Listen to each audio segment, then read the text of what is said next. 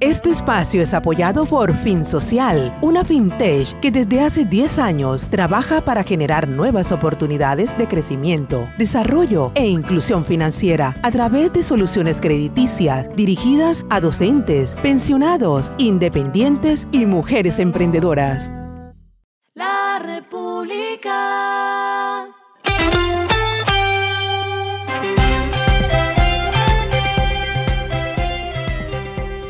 Al final de la jornada, esto es lo que debes saber sobre el comportamiento de los negocios, las finanzas y la economía. Las movidas de hoy fueron.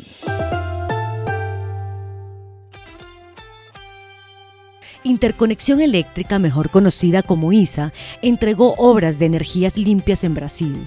El proyecto comprende la instalación de casi 600 torres en las que se conectaron 14 municipios de Bahía y Minas Gerais, lo que generó la contratación de 1.320 empleos de mano de obra local.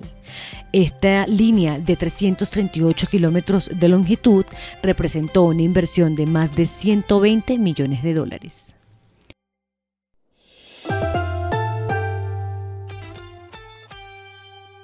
Constructora con Concreto logró una adjudicación para participar en la construcción de la primera línea del metro de Bogotá.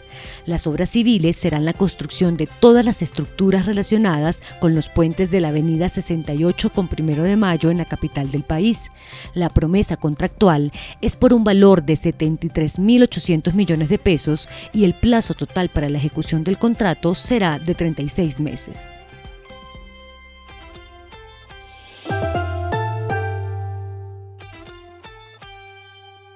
TRI llegó al mercado chileno con el objetivo de democratizar el acceso a los mercados financieros de la región.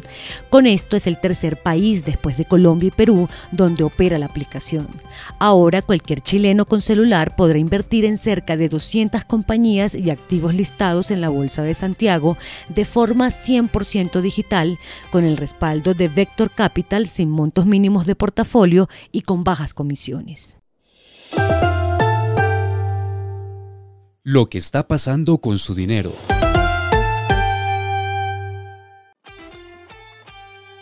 Según el reporte de inclusión financiera que realiza la Superintendencia Financiera y la Banca de las Oportunidades, el año pasado más de 90% de las entidades que reportan su información a la central de riesgos centra su actividad en la oferta de créditos.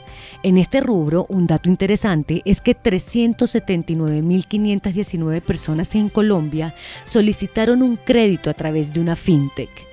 La mayoría, 53,1%, son hombres y 46,5% son mujeres. Y por edad, son los adultos entre los 26 y 40 años los que más los solicitan.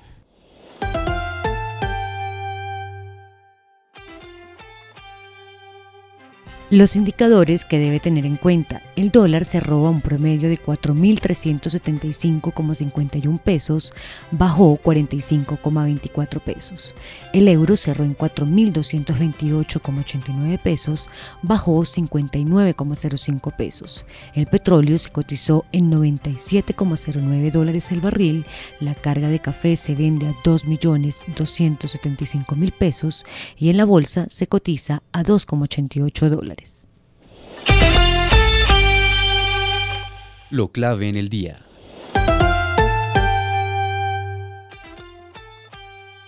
Uno de los objetivos del Ministerio de Hacienda del gobierno Petro será reducir la pobreza y el hambre. Así lo manifestó el ministro entrante José Antonio Campo, quien dijo durante un evento académico abro comillas. Este es un punto de mucha importancia para el nuevo gobierno y es casi un hecho que tendremos programas para enfrentarlo. Una forma de materializarlo será mediante más o mejores subsidios para las familias más pobres. Sobre eso destacó, lo que también será un hecho en los cuatro años. A esta hora en el mundo. La economía de Estados Unidos se contrajo por segundo trimestre consecutivo ante la inflación más alta vista en décadas de 9,1%.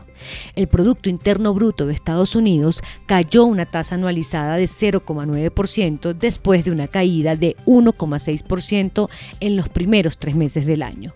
Esto significa que el país entró en una recesión técnica, un fenómeno financiero que aparece cuando se mezclan al mismo tiempo un retroceso de la economía durante dos trimestres consecutivos, generando menor consumo, menor inversión y menor demanda de bienes y servicios. Y el respiro económico tiene que ver con este dato. La República. La nueva dinámica laboral es el teletrabajo y por eso les traigo este interesante ranking.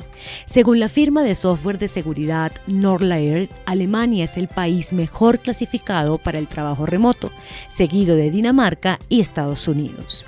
El país menos ideal para el trabajo remoto es Argelia. Esta clasificación se basa en cuatro criterios clave, ciberseguridad, condiciones económicas y sociales, incluyendo atención médica y el dominio del inglés, infraestructura digital y física y respuesta ante el COVID-19. Destacaron que los países europeos pequeños son los más seguros desde lo informático. La República.